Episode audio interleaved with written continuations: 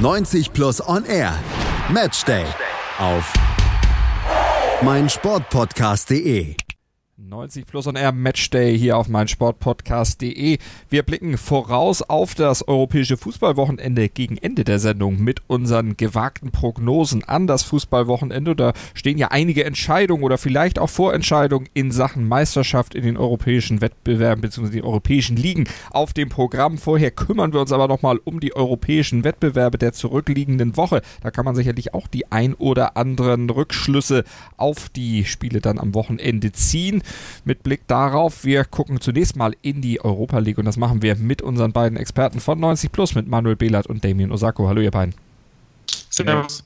Und als erstes schauen wir dann natürlich auf den deutschen Vertreter, den letzten verbliebenen deutschen Vertreter, zumindest als Verein im Rahmen dieser europäischen Wettbewerbe in der Europa League. Eintracht Frankfurt ja sensationell ins Halbfinale vorgestoßen und auch da nach dem 1 zu 1 gestern Abend gegen Chelsea durchaus nach dem Hinspiel durchaus noch mit Chancen auf das Finale. Da dürfen sich die Frankfurter noch einiges ausrichten oder ausrechnen. Damien 1 zu 1, gutes Ergebnis für die Frankfurter trotz des kassierten äh, Heimtores. Ähm, ich würde schon sagen, dass das ein gutes Ergebnis war, auch in Anbetracht dessen, dass Chelsea teilweise ja schon äh, sehr gute Chancen liegen lassen hat. Ähm, vor allem in der zweiten Halbzeit, da war noch der Freischuss von Luis an die Latte und auch ähm, Kopfball von Luis nach einem Freistoß von Hazard, glaube ich, den er dann direkt in die Arme von Trapp befördert. Ähm, weil Frankfurt hat man schon angemerkt, dass sie dann schon sehr zu kämpfen ähm, über weite Strecken der zweiten Halbzeit. Umso beeindruckender, dass sie zehn Minuten vor Ende, glaube ich, nochmal so aufgedreht haben. Ähm, da hätte auch Abraham, glaube ich, dann noch mal äh, dann doch noch ähm, die Führung erzielen können. Aber insgesamt ähm, ein gutes Ergebnis für die Eintracht. Mentalität, Leidenschaft, das war das, was Freddy Bobic dann gestern nach dem Spiel herausgehoben hat, gerade auch im Spiel seiner Mannschaft. Manu, da ist aber noch ein bisschen mehr bei den Frankfurtern. Das sah nicht nur nach Kampf aus, das war über weite Strecken, vor allem in der ersten Halbzeit auch richtig guter Fußball.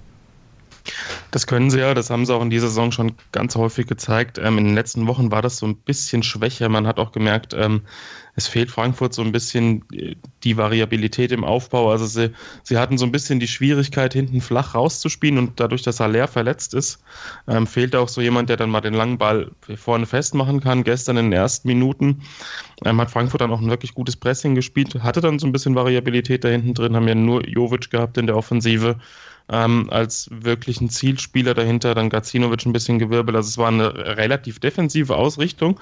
Dafür waren die ersten Minuten aber wirklich erstaunlich gut. Ähm, das war auch so, dass, glaube ich, die, die Marschroute ähm, Chelsea von Anfang an nerven und beschäftigen, sodass Chelsea gar nicht so am Anfang in das typische Ballbesitzspiel reinfindet, um Frankfurt dann müde zu spielen und am besten in Führung gehen. Das hat dann ja auch ganz gut geklappt. Aber dann so nach 30, 35 Minuten hat Chelsea dann die Kontrolle übernommen. Ähm, aber ja, so der ein oder andere spielerische äh, Glanzpunkt konnte dann auch in der zweiten Halbzeit noch gesetzt werden, auch wenn da eine große Leerlaufphase drin war bei Frankfurt. Aber ich kann mich dann noch an die eine Szene erinnern, wo die Eintracht extrem gut den Abstoß von Chelsea gepresst hat, wo Rode dann den Ball im Absatz kurz noch auf Hasebe kickt und der dann ähm, noch von Kanté abgegrätscht wird. Also ich glaube, in der Situation, wenn A, wenn Hasebe vielleicht ein Offensivspieler ist, der da, der da direkt schießt, oder wenn später, ähm, ich weiß gar nicht, wer den Nachschuss abgegeben hat, ähm, in die Mitte legt, da stand, glaube ich, Jovic frei, ähm, wäre vielleicht in der Situation das Tor gefallen. Das war gerade in der angesprochenen äh, Druckphase, die Damien eben schon herausgehoben hat, wo auch Abraham seine Kopfballchance hatte. Also ähm, es gab viele Phasen, in denen Frankfurt arg leiden musste, aber es gab auch Phasen, in denen sie gezeigt haben, dass sie Chelsea verwunden können, dass sie auch ähm, vielleicht mit Rebic dann im Rückspiel eine gute Chance haben, äh, da zumindest äh, Chelsea großartig unter Probleme zu setzen. Damien, kann Frankfurt dann auch im Rückspiel so ein Tempo, so eine Intensität gehen, wie sie es über weite Strecken in dem Spiel jetzt im Heimspiel gestern gehen mussten, weil Manuel hat ja schon gesagt, in den letzten Wochen, da war nicht mehr alles so ganz rund gelaufen. Ist ja auch ein ziemlicher Kräfteverschleiß bei einer Mannschaft, die ja diesen Tanz auf zwei Hochzeiten nicht unbedingt gewohnt ist. Ja, das merkt man der Mannschaft auch jetzt äh, vor allem, wie schon angesprochen, in den letzten Wochen merklich an. Da geht so ein bisschen die Puste aus. Das hatten auch schon, schon gestern ähm, so am Ende der ersten Halbzeit gesehen. Das Spiel wurde sehr intensiv geführt und dann hat man sich dann doch schon irgendwie, glaube ich, dann ähm, den Akku ein bisschen leer gelaufen. Und ob das jetzt natürlich jetzt auch noch mit dem äh, Bundesligaspiel noch dazwischen, ob man da jetzt die Kraft dann dafür hat, wirklich äh, in London dann noch ähm, wieder so ein Spiel abzureißen, das bezweifle ich gerade, aber ähm, sie haben schon ein paar Mal bewiesen, dass sie es dann doch nochmal können. Ähm, und es wäre wirklich zu wünschen, weil ich glaube, wenn Frankfurt auch nur ein bisschen nachgelassen hätte, dann hätte Chelsea das dann noch eher bestraft. Vor allem, wenn dann jetzt nochmal ein Hazard von Anfang an spielen würde, zum Beispiel, der dann das Offensivspiel nochmal ähm, dem Offensivspiel viel mehr Qualität verleiht, dann kann das halt auch ganz schnell dann einfach entschieden sein. Ähm, aber ich hoffe, dass das äh, Gegenteil der Fall sein wird. Manu Hazard zum Anfang natürlich geschont worden von Maurizio Sarri. Geht er das im Rückspiel anders an? Ist da dann vielleicht auch der Stellenwert der Europa League dann für Chelsea jetzt dann doch irgendwie doch noch ein bisschen höher geworden? Also der Stellenwert ist auf jeden Fall hoch, vor allem weil sie ja nicht garantieren können, dass sie über die Liga in die Champions League kommen. Der Sieger in der Europa League ist ja direkt qualifiziert. Ähm, das hat er mit Sicherheit im Hinterkopf. Ich denke aber auch, ähm, dass Sari gestern gesehen hat, dass abgesehen von der wirklich großen Druckphase, die Frankfurt zu Beginn hatte, wo diese ganze Euphorie nach der Choreo, nachdem, nachdem die Stimmung aufgesogen wurde, da mitgespielt hat, dass Chelsea das dann eigentlich relativ schnell einigermaßen kontrollieren konnte, auch ohne Hazard. Ähm, das ist, wird, wird eine ganz interessante äh, Sache sein, wie er da aufstellen wird. Also ich kann mir beides vorstellen. Ich kann mir sowohl vorstellen, dass er sagt, okay, wir lassen Hazard draußen und, und spielen die Eintracht erstmal müde und lassen ihn dann ähm, kommen und dann noch ein bisschen wirbeln, aber ich kann mir vorstellen, dass er sagt, okay, wir wollen gleich, wie es jetzt beispielsweise, auch wenn man Slavia, Prag und Frankfurt nicht vergleichen kann, wie es gegen Slavia der Fall war, dass wir dann von, von Beginn an, dass Chelsea da extremen Druck ausübt, da stand ja nach einer Viertelstunde schon 3-0 ähm, und das Ding relativ schnell in die richtige Richtung biegen wird, weil ich kann es mir, wie Damien eben schon gesagt hat, auch nicht vorstellen, dass Frankfurt nochmal über 90 oder vielleicht 120 Minuten so eine Leistung ähm, abruft. Das wird mit, mit ähm, Laufarbeit nicht allein zu regeln sein. Also Frankfurt muss auch im Rückspiel versuchen, irgendwie spielerische Lösungen zu finden. Ich meine, sie haben auch schon bei Inter gezeigt, dass sie auswärts ähm, in der Lage sind, was zu reißen, aber ich gehe davon aus, dass man in, wirklich den Verschleiß, wie schon in den letzten Spielen merkt und wie auch schon angesprochen, am Wochenende ist noch ein schweres Bundesligaspiel, Sonntagabend in Leverkusen. Da geht es auch noch um die Champions League. Da hat Frankfurt ja auch noch Ambitionen, sind ja im Moment Vierter. Ähm, daher die Gesamtsituation spricht jetzt nicht unbedingt für Frankfurt und ähm, bei Hazard ist es eigentlich egal, ob er von Beginn an spielt oder ob er eingewechselt wird. Einen großen Einfluss aufs Spiel hat er so oder so. Einfluss auf die Mannschaft hat er auf jeden Fall Trainer Adi Hütter. Der hat der Mannschaft ja nach leichten Startschwierigkeiten dann am Ende was eingeimpft, was jetzt letztlich zum Tragen kommt und was die Mannschaft dann auch in Europa so weit bringt. Damien, wie weit kann man das denn äh, auch in, der, in die neue Saison aus deiner Sicht dann mit reintragen? Ist das jetzt eine neue Kraft, die da in Deutschland hingewachsen ist, die Eintracht? Oder ist das dann vielleicht auch eine Mannschaft, die jetzt aktuell ein bisschen über ihren Möglichkeiten spielt und dann im nächsten Jahr Gefahr läuft, aufgrund vieler äh, Gründe dann einzubrechen? Ich glaube, dass die Mannschaft sich ja schon auch ein bisschen stetig unter, äh, entwickelt hat. Auch schon unter Kovac, dass da Spieler ähm, jetzt über schon ein paar Jahre ähm, einfach sich ähm, stetig verbessern. Und wenn Frankfurt es schafft, die Mannschaft halbwegs zusammenzuhalten und dann noch klug einzukaufen, könnte ich mir gut vorstellen, dass das ein Team wird, das dann regelmäßig mal ähm, in die Europa League kommt und ab und zu mal irgendwie auch mal sich für die Champions League qualifiziert. Ich denke mal, das ist jetzt auch ein riesiger Vorteil, dass man jetzt ähm, sich an Hütter auch ein bisschen ähm, gewöhnt hat. Das war ja schon ein holpriger Start, aber jetzt wirkt das schon sehr gefestigt und ähm, ich kann mir gut vorstellen, dass das jetzt ein Team sein wird, das ähm, vielleicht eine ähnliche Entwicklung nehmen wird, wie ähm, Mönchengladbach in, es in den letzten Jahren getan hat und äh, wirklich dann zu so einem Top-Team sich entwickeln könnte in Deutschland. Nun kennt man ja die Frankfurter als launische Diva vom Main über Jahre, Jahrzehnte dann doch eher sehr wechselhaft. Manu, wie schätzt du das ein? Ist es vor allen Dingen auch möglich, äh, dann wenn man die Champions League jetzt nicht schaffen sollte, weder über die Liga noch über den Sieg bei der Europa League, dann auch diese Mannschaft zusammenzuhalten, Rebic, Aller, Jovic, die alle dann auch tatsächlich bei der Stange zu halten und langfristig auch an den Verein zu binden? Also alle werden sie nicht halten können, ich vermute. Ähm, es hängt, wie gesagt, auch ziemlich von der Champions League-Qualifikation ab. Ähm, Trapp hat ja schon durchblicken lassen, dass er gerne äh, bleiben würde und ähm, dass, dass er auch den Weg mit der Eintracht weitergehen möchte. Aber ähm, ob er das ohne die Champions League machen wird, ist jetzt die Frage. Ähm, er wird bestimmt auch den einen oder anderen anderen äh, lukrativen Vertrag vorliegen haben, wenn, wenn er wirklich dann auf dem Markt ist, weil bei PSG hat er keine Zukunft mehr. In der Offensive sehe ich das ein bisschen ähm, ja, entspannter, weil ich kann mir vorstellen, dass sie einen von diesen dreien vielleicht abgeben für eine extrem hohe Summe. Ähm, ich bin da immer noch bei Jovic, weil da auch habe ich so das Gefühl, der Berater am meisten ähm, arbeitet im Hintergrund. Bei Haller hört man eigentlich fast nichts und bei, bei Rebic hört man auch immer nur wieder, dass Kovac den haben will. Aber was Kovac haben will, das interessiert selbst in München die Leute nicht unbedingt. Äh, dementsprechend kann ich mir vorstellen, dass Jovic für viel Geld geht und man den anderen dann eben auch so, eine, so ein gewisses ähm, ja, so einen gewissen Plan offeriert, dass man mit der, mit der Basis, die man dann finanziell schafft, ähm, irgendwie auch schon Pläne in der Hinterhand hat, weil ich kann mir nicht vorstellen, dass Bobic, Hübner und Co., die jetzt in den letzten Jahren nicht unbedingt blöd eingekauft haben, dass die ähm, nicht schon wissen, wenn ein Spieler geht, wie man dann unter Umständen verpflichten kann. Ähm, ich finde jetzt auch gerade in der Rückrunde die Entwicklung von Paciencia wirklich gut. Ähm, und gerade so Spieler wie Da Costa oder Kostic, da kann ich mir überhaupt nicht vorstellen, dass die irgendwie den Verein verlassen, weil die ähm, ja extrem von dem System von Hütter profitieren und er diese Spieler eigentlich quasi so in den Mittelpunkt gestellt hat. Daher glaube ich wirklich, ähm, wenn es Abgänge gibt, dann wird es einen von den drei da vorne treffen und eventuell Kevin Trapp, wobei man da auch vielleicht sagen muss, wenn die Eintracht in die Europa League kommt und sein Gehalt so in dem entsprechenden Niveau bezahlen kann, dann könnte die Heimatverbundenheit oder die Bindung zum Club und zu den Fans vielleicht da auch noch eine Rolle spielen. Sind wir mal gespannt, wie die Entwicklung von Eintracht Frankfurt weitergeht. Auf jeden Fall steht dann in der nächsten Woche dann erstmal das Rückspiel gegen Chelsea an. Wie es da ausgehen könnte, werden wir dann sehen. Die beiden Experten haben es ja schon eingeschätzt. Also in dem Duell zwischen Frankfurt und Chelsea, da ist noch relativ viel offen. Bei Arsenal gegen Valencia im zweiten Halbfinale der Europa League, da fiel dann gestern wohl schon sowas wie eine Vorentscheidung. Oder Damien 3 zu 1 für Arsenal nach leichten Startschwierigkeiten. Ja, das war, also die Anfangsphase war sehr wild und ähm, ehrlich gesagt habe ich keinerlei Vertrauen in die Defensive von Arsenal, dass ich jetzt sagen würde, dass da jetzt ähm, irgendwas auch nur halbwegs sicher äh, wäre, weil Valencia hat gezeigt, dass sie ordentlich ähm, die Defensive von Arsenal durchwirbeln können und ihnen auch schaden können.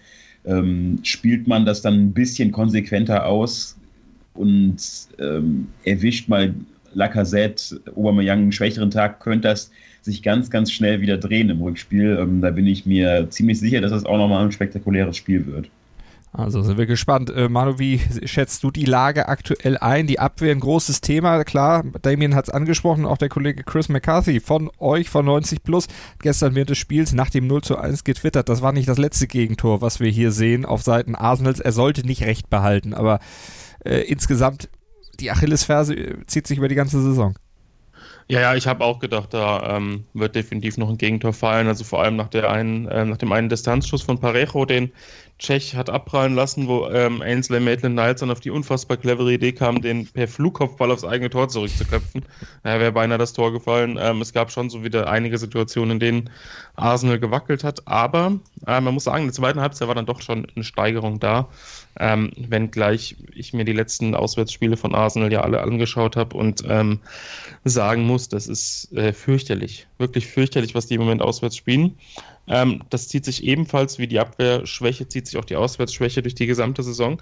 Aber das äh, Interessante ist, in Neapel, ähm, da hat Arsenal ja auch äh, von Beginn an eigentlich ziemlich gut verteidigt und sehr konzentriert gespielt ähm, und das Spiel auch gewonnen. Das hat mich extrem überrascht. Und dann ähm, habe ich so im Hinterkopf, wenn man in Neapel gewinnen kann, die auch eine, ein äh, sehr lautes Stadion, frenetische, euphorische Fans haben und auch über eine sehr gute Offensivabteilung verfügen. Ähm, warum sollte man, wenn man extrem konzentriert spielt und sich der Bedeutung des Spiels und der Gesamtsituation bewusst ist, weil Arsenal ähm, wahrscheinlich noch schlechtere Chancen hat als Chelsea, ähm, über die Liga in die ähm, Champions League zu kommen, weil Arsenal auch nochmal auswärts spielt und da wird wahrscheinlich eh nichts zu holen sein, ähm, dann traue ich denen schon zu, auch in Valencia wirklich verhältnismäßig gut zu verteidigen, sodass das 3-1 reicht. Aber zwei Sachen. Einerseits bin ich der Meinung, Arsenal muss zwingend ein Tor erzielen, um weiterzukommen. Und andererseits, ähm, ja, eine Vorentscheidung ist auf gar keinen Fall gefallen, weil Valencia mit Spielern wie Gedes, wie Soler, wie Rodrigo, Gamero, der gestern auch nochmal ziemlich viel Betrieb gemacht hat nach der Einwechslung, ähm, schon immer in der Lage ist, auch mal in kürzester Zeit zwei Tore zu erzielen. Äh, zumal sie auch gestern von Beginn an eigentlich taktisch recht gut eingestellt waren, haben ähm, mit sehr vielen Defensivspielern gespielt, aber gleichzeitig offensiv immer wieder Arsenal gestresst und haben auch bei Standards sehr gute Möglichkeiten gehabt. Also ist schon ein großer Variantenreichtum vorhanden bei Valencia und ich denke, ähm, das könnte auch ein Spiel sein, das Rückspiel, was auf der Trainerbank entschieden wird. Das wollte ich gerade sagen. Unai Emery, einer, der natürlich die Europa League besser kennt als jeder andere, mit Sevilla ja dreimal erfolgreich. Der weiß also, wie man da letztlich besteht, ein wichtiges Faust fand, genauso wie die Tatsache, dass Aubameyang dann gestern in der Nachspielzeit des Spiels äh, dieses dritte Tor gemacht gemacht hat. Also Arsenal hat den Trainer auf der Bank und weiß äh, auch, wie man die Konzentration letztlich über die 90 Minuten hinaus äh, aufrecht hält. Auf jeden Fall, wobei man halt auch sagen müsste, dass Arsenal schon vorher hätte ähm, noch das, das dritte Tor oder vielleicht auch ein viertes Tor dann im Endeffekt erzielen äh, müssen weil da wurden dann schon so einige Dinger liegen gelassen. Aber umso schöner für ähm, Arsenal, dass sie dann, dass sie es doch noch geschafft haben und auch mit ähm, einem wirklich starken Abschluss von Aubameyang aus dem Winkel mit noch Torwart und einem Spieler auf der Linie musste den erstmal dann im Tor unterbringen. Ähm, sehr, sehr wichtig, mit nur einem 2-1 ähm, nach Valencia zu fliegen, das wäre dann doch schon eine sehr harte Aufgabe geworden. So ist es ein 3 zu 1, aber wie Manu gesagt hat und wie Damien auch gesagt hat, es ist trotzdem noch was drin. Das kann noch ein heißer Tanz werden, dann beim Rückspiel in einer Woche in Valencia. Kurze Pause hier bei 90 Plus und R-Matchday auf mein Sportpodcast.de, wo wir nochmal zurückblicken auf die europäischen Wettbewerbe unter der Woche und dann geht es weiter mit der Champions League und da gab es ja auch zwei bemerkenswerte Spiele, die nehmen wir gleich noch ein bisschen auseinander. Schatz, ich bin neu verliebt. Was? Drüben. Das ist er. Aber das ist ein Auto. Ja, eben. Mit ihm habe ich alles richtig gemacht. Wunschauto einfach kaufen, verkaufen oder leasen. Bei Autoscout24. Alles richtig gemacht. Die komplette Welt des Sports. Wann und wo du willst. Auf meinsportpodcast.de. Willkommen bei meinsportpodcast.de. Wir sind Podcast. Wir bieten euch die größte Auswahl an Sportpodcasts, die der deutschsprachige Raum so zu bieten hat. Über 20 Sportarten, mehr als 45 Podcast-Serien, über 9000 veröffentlichte Podcasts und über 5 Millionen Podcast-Downloads allein im Jahr 2018.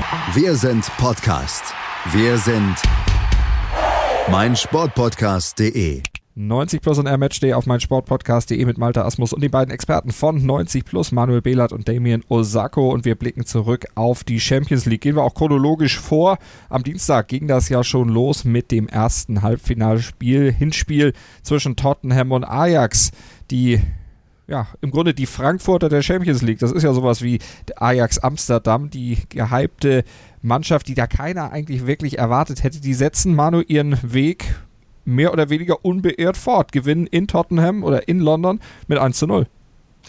Ja, sie haben jetzt alle drei Auswärtsspiele in der K.O.-Phase gewonnen. Ähm, allein das ist schon absolut beeindruckend für eine Mannschaft aus der Eredivisie, wobei man sagen muss, dass das keine normale Truppe ist, sondern eine unfassbar talentierte Mannschaft. Ähm, ja, ich fand es wieder beeindruckend, gerade in der ersten Halbzeit, wie Ajax einfach unbeirrt den eigenen Fußball, den eigenen typischen Ten Hag-Stil ähm, durchgezogen hat. Also sehr viele Ballstaffetten haben versucht, alles spielerisch zu lösen. Auch im letzten Drittel ähm, sehr viele Direktpässe gespielt haben, ähm, waren sehr kreativ, haben Tottenham, die ja dafür bekannt sind, eigentlich defensiv sehr gut zu stehen und, und das Ganze ähm, sehr kompakt angehen zu können.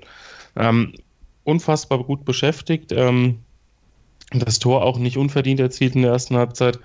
Ähm, in der zweiten Halbzeit hingegen, muss ich dann sagen, hat Tottenham wirklich eigentlich ein recht gutes Heimspiel gemacht, wenn man bedenkt, dass mit Kane und Son eigentlich die zwei ähm, herausragenden Akteure in der Offensive gefehlt haben. Ähm, da hätte Tottenham durchaus auch die Möglichkeit gehabt, noch ein Tor zu erzielen. Also ähm, komplett entschieden ist das Spiel auch noch nicht, auch wenn Ajax jetzt natürlich nach dem Hinspiel eine wirklich sehr, sehr gute Ausgangsposition hat. Damien, wie schätzt du es ein?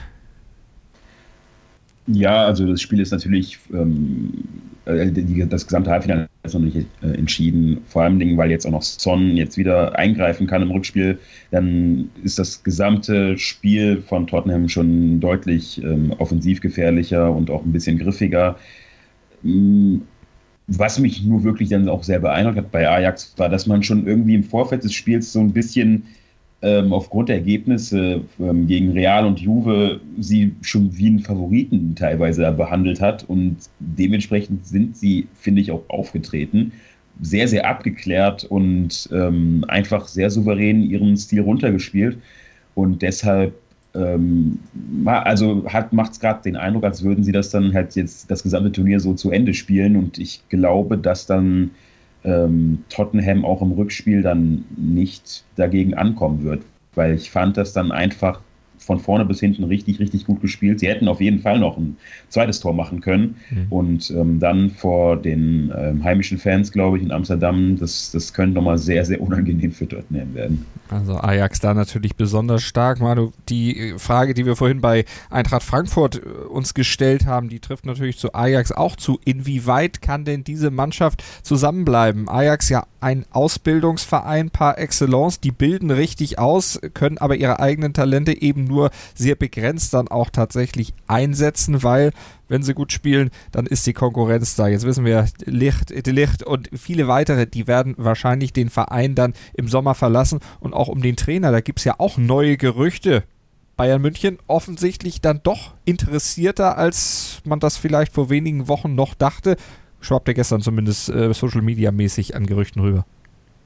Ja, das klang aber noch sehr, sehr, sehr spekulativ, ähm, wenngleich ich natürlich glaube, dass Bayern die Entwicklung von Ten Hag verfolgt, ähm, weil die auch bei Bayern wissen, dass das mit Kovac nicht unbedingt ähm, gesichert langfristig andauern wird.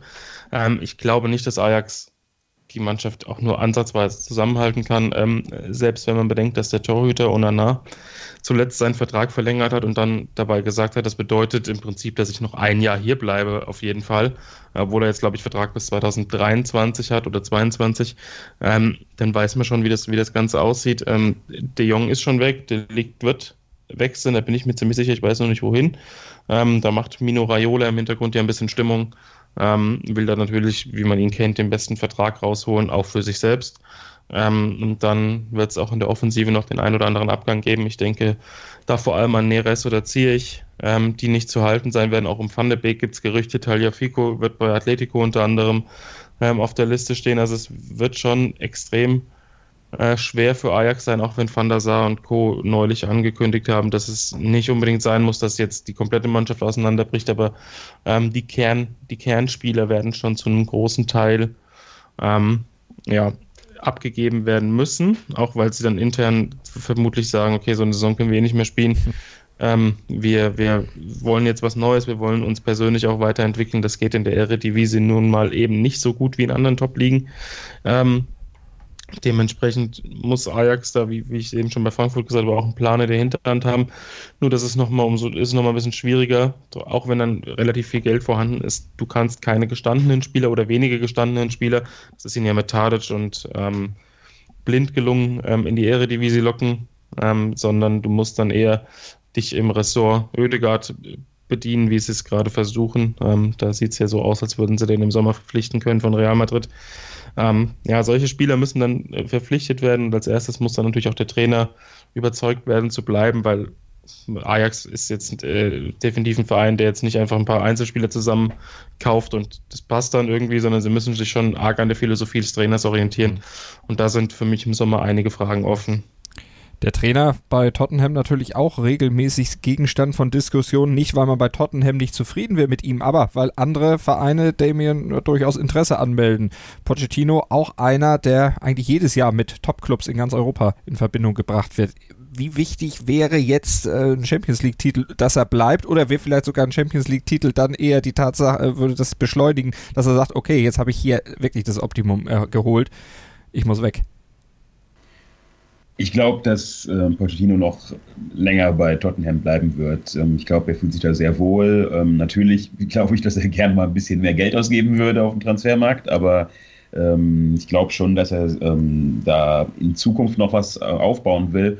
Inwiefern jetzt ein Champions League-Titel ähm, das seine Zukunftspläne da verändern würden, das, das weiß ich nicht so wirklich. Ähm, ich würde mal schätzen, dass er dann auch noch gern, wenn er jetzt den Champions, wenn er die Champions League tatsächlich gewinnen würde, dann auch noch den letzten Schritt gehen wollen würde und ähm, den äh, Ligatitel holt mhm. mit Tottenham, was ähm, ja der den Fans schon sehr, sehr viel bedeuten würde. Einfach mal wieder nach weiß weiß ich wie vielen Jahren überhaupt mal da wieder irgendwas zu gewinnen. Ähm, das, äh, das dürfte das ganz, ganz große Ziel bleiben bei Pochettino. Da geht es den Fans von Tottenham genauso wie den von Liverpool. Die würden auch gerne mal wieder irgendwas gewinnen, aber zumindest in Sachen Champions League sieht das jetzt nach dem Hinspiel in Barcelona nicht mehr so unbedingt danach aus, dass das auch tatsächlich klappen würde. 3 zu 0, Barcelona schlägt also Liverpool in diesem Hinspiel, unter anderem, weil auch Lionel Messi mal wieder einige Geniestreiche von sich gibt. Manu 3-0. Jürgen Klopp kann man die Frage stellen, wurde sie auch schon gestellt, an anderem Zeitpunkt. Das Ding ist durch. Nee, ist es nicht. Ähm, Klopps Team ist zu Hause, glaube ich, immer in der Lage, gerade wenn sie irgendwie ein frühes Tor erzielen, ähm, dann nochmal so ein richtiges Feuerwerk zu entfachen. Ähm, wenngleich natürlich Barca jetzt in der absoluten Favoritenrolle ist. Ähm, Barcelona spielt in der ganzen Saison jetzt nicht ähm, den absoluten Wahnsinnsfußball und meistens auch nicht irgendwie die Sterne vom Himmel. Und es gab auch viele Situationen im Hinspiel, wo das Pressing von Liverpool ziemlich gut funktioniert hat, wo ich gedacht habe, okay, jetzt schwimmt Barca doch gehörig. Sie haben teilweise extrem viele lange Bälle im Aufbau gespielt, ähm, weil sie einfach nicht klar kamen. Aber äh, Barca gewinnt solche Spiele in der Regel in dieser Saison. Deswegen sind sie auch in der Liga souverän vorne. Deswegen haben sie auch bis jetzt in der Champions League keine großen Probleme gehabt. Und ähm, ja, zu Lionel Messi braucht man sowieso keine Worte. Ähm, verlieren. Ich finde, wenn er, wenn man dann, dann sieht, er hat in der ersten Halbzeit echt einige Schwierigkeiten gehabt, auch weil er, weil die Einbindung so ein bisschen gefehlt hat. Aber in der zweiten Halbzeit erst ja, staubt er im Prinzip ab. Das, das war so bis dahin, ähm, er hat arg viel versucht, aber dann, dann ähm, gelang nicht so viel. Und dann kam diese eine Aktion und über den Freistoß braucht man ohnehin nicht diskutieren, wobei ich da eine interessante These äh, gelesen habe, dass Alisson relativ große Chancen hat, den Ball zu halten, wenn er keine Mauer stellt. Ähm, das habe ich dann im Nachhinein auch mir nochmal angeguckt, noch ein paar Mal den Freistoß und kann schon sagen, dass ich bin jetzt bei heute, weiß Gott, kein Experte, aber dass äh, mir das schon logisch erscheint, dass er dann wahrscheinlich deutlich größere Chancen hat, den Ball zu halten. Ähm, aber trotzdem, ähm, ich sehe die Tendenz, Barca kommt weiter, weil ich denen auch zutraue, in Liverpool ein Tor zu erzielen. Und weil sie auch ja im Hinspiel ziemlich effektiv und auch aus Situationen Damien was rausgeholt haben, wo eigentlich gar keine Chance so richtig war. Dieser Zauberpass von Jordi Alba, mit dem er dann den heranstürmenden, zum Ball heranstürmenden Suarez bedient und der mit der langen Fußspitze dann das Ding reinspitzelt. Das sind ja Tore, die jetzt auch nicht alltäglich sind und die auch nicht ständig fallen und die man auch ganz schwer verteidigen kann. Definitiv, ich habe mir das Tor jetzt auch noch ein paar Mal angeguckt und ähm, äh, ich habe jetzt sehr oft gelesen, dass Marti ihn irgendwie aus den Augen verliert. Aber ich, ich meine, er kann so haben, dass er eher Richtung Messi geguckt hat in der Situation. Und Van Dijk hat dann quasi gar keinen Mann gehabt. Ähm, ist jetzt kein Fehler, aber passt Van Dijk ein bisschen mehr auf. Könnte er vielleicht noch ähm, Suarez zumindest stören, aber selbst wenn, glaube ich, geht der Ball dann trotzdem dann bei acht von zehn Versuchen oder so rein. Also es ist wirklich sehr, sehr ärgerlich gelaufen für Liverpool. Dann halt noch mit diesem Abstauber, dann der Freistoß. Also Unterschied war für mich einfach nur Messi und die Chancenverwertung dann. Mhm. Also Liverpool hat wirklich sehr, sehr viel richtig gemacht und wurde maximal hart dafür abgestraft. Dann, ähm, ja, nicht Messi im Team zu haben. Das ist natürlich das, was auf diesem Niveau, Manu, dann aber am Ende den Unterschied ausmacht, eben der eine oder der andere Weltklasse-Spieler. Absolut. Ähm, ich denke, das ähm, war schon absolut beeindruckend, was, was ähm, Messi wieder gespielt hat. Ähm, ich glaube, er hat auch in dieser Saison von Beginn an so den Fokus gehabt, ich möchte unbedingt äh, die Champions League gewinnen, nachdem sein ja, bester Freund Cristiano Ronaldo das in den letzten Jahren relativ häufig gemacht hat, ähm, will er sich auch selbst wieder was, was beweisen. Und Barca ist kein, kein Team, wie es früher war, wo man ähm, gesagt hat, sie dominieren den Weltfußball absolut. Ähm, aber sie sind eben eine Mannschaft, eine gute Mannschaft, die ähm, auch wieder das geschafft hat, einige Spieler so ein bisschen aus dem Formtief zu holen. Also Jordi Alba hat gerade in der letzten Saison so ein bisschen schwankende Leistungen gezeigt und spielt jetzt in dieser Saison wieder absolut auf einem extrem, extrem hohen Level und das auch noch sehr konstant. Ähm, Und ja, wenn du, wenn du eine sehr konstante Mannschaft hast, eine Mannschaft, die nicht so viele Fehler macht und ähm, eine Mannschaft, die es geschafft hat, jetzt beispielsweise Arthur Melo sehr gut einzubinden, der jetzt zwar gegen, gegen Liverpool nicht von Beginn an gespielt hat, aber der eine sehr, sehr gute Saison spielt. Und dann hast du noch einen Lionel Messi, der ähm, in, für seine persönlichen Verhältnisse in einer verdammt guten Form ist, dann ähm, ist es ganz, ganz, ganz schwer, Barca irgendwie beizukommen. Ähm, es, Liverpool hat Ansätze gefunden und ich äh, habe Liverpool auch zugetraut, ein Tor zu schießen. Sie hatten ja auch die Chancen, beispielsweise Salah hat einen Pfosten getroffen aus einer sehr lukrativen äh, Situation, deswegen musste ein paar Mal hin. Ähm, aber ein 3-0 ist natürlich schon eine extrem hohe Aufgabe. Also da wird Liverpool ein extrem dickes Brett zu bohren haben. Es ist, ihnen jedes, jederzeit zuzutrauen, zu Hause auch mal ähm, Gegner dermaßen ähm, zu beeindrucken, dass man schnell ein, zwei, vielleicht sogar drei Tore schießt. Aber ich kann mir bei dem ganzen Fokus, den Barca in dieser Saison zeigt, und auch bei den Dingen, die so ein bisschen für Barca laufen, das ist ja in der Champions League nun mal so, man muss einfach auch in den entscheidenden Phasen das Quäntchen Glück haben, man muss einfach sehen, dass ein paar Dinge für einen laufen, das war bei Real Madrid in den letzten Jahren auch häufig der Fall, ähm, dann führt in dieser Saison für mich kein Weg an Barca vorbei. Und da wird auch Liverpool mit Jürgen Klopp im Rückspiel nichts, nichts verhindern können um den Schaden dann aber halbwegs einzudämmen und vielleicht doch noch eine Chance zu haben, haben wir herausgearbeitet. Messi muss man in den Griff kriegen. Klingt einfacher natürlich, als es ist. Äh, wie würdest du ihn denn, Damien, aus deiner Sicht äh, eindämmen? Was würdest du Jürgen Klopp raten, was er machen muss, um zumindest diese Gefahrenstelle bei Barcelona dann äh, aus dem Spiel zu nehmen? Ich, ich fand es ehrlich gesagt jetzt schon ähm, im Hinspiel sehr, sehr gut. Ähm, mir hat auch sehr gut gefallen, wie das Mittelfeld äh, ähm, viel Druck gemacht hat. Auch Weinaldum hat ein riesiges Spiel für mich da abgeliefert. Sein Pressingverhalten war richtig, richtig stark und sobald Messi halt am Ball war, waren gefühlt immer direkt vier Spieler da, haben jegliche Wege abgeschnitten und ihn sehr gut isoliert auch einfach vom Rest des Teams. Aber das reicht halt dann immer noch nicht und das ist ähm, so auch das Problem fürs, fürs, fürs Rückspiel.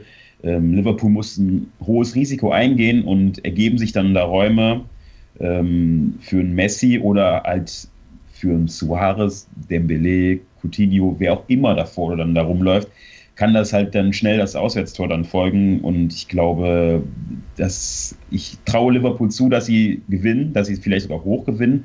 Aber aufgrund ähm, der ständigen Gefahr von äh, der Offensive, die ähm, Barcelona hat, wird das niemals zu Null ausgehen, glaube ich. Und das wird dann Liverpool das Genick brechen am Ende. Also wenn Liverpool einen Titel holt in dieser Saison, dann wohl nicht die Champions League. Aber wie es dann in der Liga aussieht, das klären wir gleich hier bei den drei gewagten Prognosen an das Fußballwochenende. Die stellen wir nämlich gleich noch nach einer kurzen Pause auf, hier bei 90 Plus und Air Matchday auf meinsportpodcast.de. Schatz, ich bin neu verliebt. Was? Da drüben. Das ist er. Aber das ist ein Auto. Ja, eben. Mit ihm habe ich alles richtig gemacht. Wunschauto einfach kaufen, verkaufen oder leasen. Bei Autoscout24. Alles richtig gemacht. 100% Sport. Jederzeit auf Abruf. Auf meinsportpodcast.de. Sportplatz mit Malta Asmus und Andreas Thies. Täglich neue Podcasts aus der Welt des Sports. Von Airhockey bis Zehnkampf. Berichterstattungen, Interviews und Fakten. Sportplatz auf meinsportpodcast.de. 90 plus und Matchday auf mein Sportpodcast.de. Wir kommen zu unseren drei gewagten Prognosen. Unter anderem wird Liverpool da gleich noch eine kleine Rolle spielen. Aber vorher, da werden wir uns der Serie A widmen. Und da hat der Kollege Manuel Behlert die gewagte Prognose. Manu, deine Prognose geht um Atalanta Bergamo. Genau, und um den Champions League-Kampf ähm, in der Serie A. Ich habe ja vor ein paar Wochen schon gesagt, dass ein Team aus Mailand die Champions League verspielen wird und da ist Milan jetzt auf dem allerbesten Wege hin. Ähm, Atalanta spielt am Wochenende bei Lazio und das könnte auch so ein Schlüsselspiel werden, weil es eben noch äh, ja, ein recht schweres Auswärtsspiel ist, aber Atalanta hat sich in den letzten Wochen äh, so stark präsentiert, hat auch Milan geschlagen. Ähm, ich sage, dass Atalanta ähm, bei Lazio gewinnen wird ähm, und gleichzeitig die Roma, die ja auch noch mittendrin hängt im ähm, Kampf um die Champions League Plätze, bei Genua nicht gewinnen wird. Genua hängt nur im Abstiegskampf. Die haben, glaube ich, fünf oder sechs Punkte Vorsprung auf den, auf den ersten Abstiegsplatz. Die brauchen auch dringend noch Punkte. Die werden alles äh, daran setzen, zu Hause den Klassenhalt so einigermaßen zu sichern.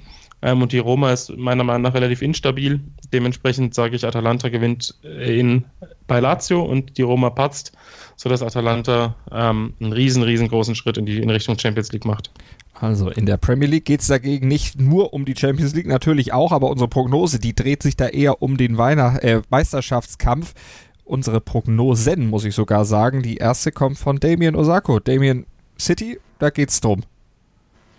Ähm, Manchester City wird ähm, am, am, Montag zu Hause gegen Leicester nicht gewinnen ähm, und auch patzen, werden, werden nur unentschieden spielen und das äh, ähm, dann als Zweitplatzierter in den letzten Spieltag gehen. Aber das heißt jetzt ja theoretisch, dass der Matchball dann schon fast bei Liverpool liegt. Die könnten dann vorbeiziehen. Aber ob das auch wirklich so dann ausgehen wird, das prognostiziert jetzt unser Premier League-Experte von 90 plus, Chris McCarthy. Ich schieße heute mal etwas aus der Hüfte. Ist ja immerhin eine gewagte Prognose und ich behaupte, dass ausgerechnet Rafa Benitez seinem Ex-Club, den FC Liverpool, im Titelrennen ein Bein stellt.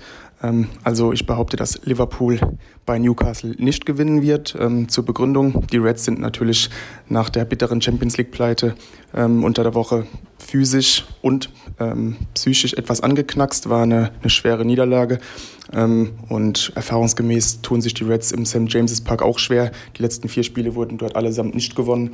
Und daher sage ich, dass es dieses Wochenende die Vorentscheidung in der Meisterschaft gibt und Liverpool bei Newcastle nicht gewinnt. Und damit enden wir dann auch unsere heutige Sendung, unsere Matchday-Ausgabe von 90 Plus und R. Ich sage vielen Dank an Manuel Behlert und an Damien Osako. Danke, ihr beiden. Gerne.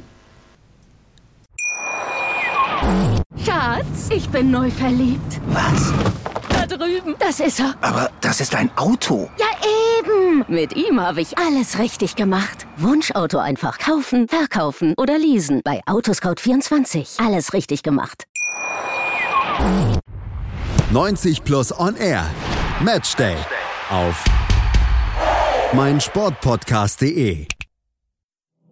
Wir klingen nicht nur gut wenn wir direkt am Spielfeldrand stehen. Die Adler Mannheim bleiben der Tabellenführer in der deutschen Eishockeyliga. Oder direkt von der Schanze berichten. Wir haben einen spannenden ersten Durchgang gesehen. Bei den Springern Kamil Stoch führt vor Zielen Bartol. Wir sehen dabei auch noch gut aus. Borgia Sauerland ist offizieller Ausstatter von meinsportpodcast.de. Borgia Sauerland. Berufsbekleidung, Arbeitsschutz und mehr auf borgia-sauerland.de. Schatz, ich bin neu verliebt. Was? Da drüben. Das ist er. Aber das ist ein Auto. Ja, eben. Mit ihm habe ich alles richtig gemacht. Wunschauto einfach kaufen, verkaufen oder leasen. Bei Autoscout24. Alles richtig gemacht.